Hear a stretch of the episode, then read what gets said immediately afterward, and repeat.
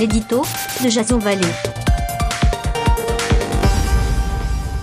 Bonsoir, nous sommes le jeudi 6 décembre 2018 et voici le titre de mon éditorial qui s'intitule Retour vers le futur. Il est difficile de parler d'un autre sujet que celui des Gilets jaunes. Chaque jour, on assiste, désemparé, à de nouveaux rebondissements.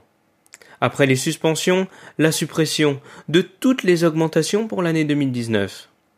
Rajoutez à cela le fait que le chef de l'État ne s'exprimera finalement pas samedi, les jours d'Édouard Philippe à Matignon sont désormais comptés.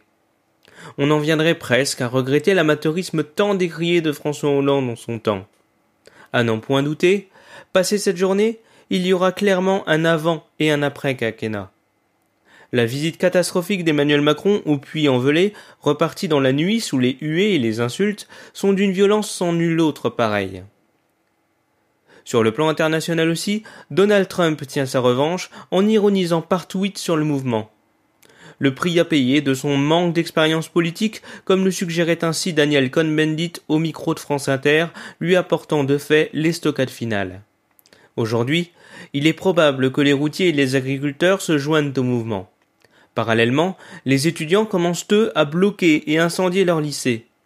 Un retour vers 1995 Probablement, si les luttes convergent et se structurent.